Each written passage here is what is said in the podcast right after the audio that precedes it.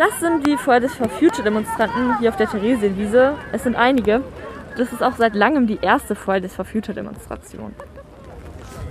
Hier sind jetzt mit so Absperrband Buchstaben hingelegt worden, damit sich die Leute da halt drauf verteilen können. Natürlich mit dem nötigen Abstand.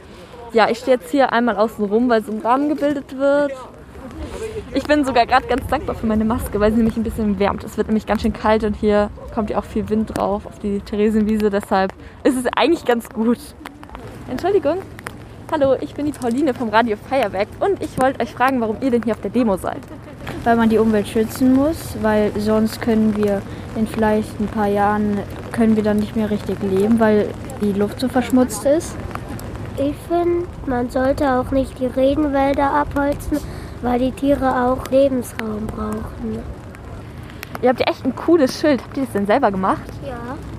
Also die Sachen, die grün eingekreist sind, machen die Leute richtig und die, die rot eingekreist sind, die äh, machen wir falsch. Also grün eingekreist sind hier Umweltschutz und Bioobst und rot eingekreist sind Abgase, Plastik und Müll ins Meer geht gar nicht. Und ja, ich finde, das stimmt absolut. Ich suche jetzt nochmal die Aurelia, die organisiert das Ganze hier mit. Und ja, mit der wollte ich mal sprechen. Hallo! Hallo! Wie geht es dir denn damit, dass die Demo heute ja nur kleiner stattfinden kann? Es ist super schade für uns. Also es war wirklich auch echt eine schwierige Entscheidung, die wir da treffen mussten. Weil wir alle so die letzten zwei Monate damit verbracht haben, diesen Streik, den wir eigentlich geplant hatten, zu organisieren.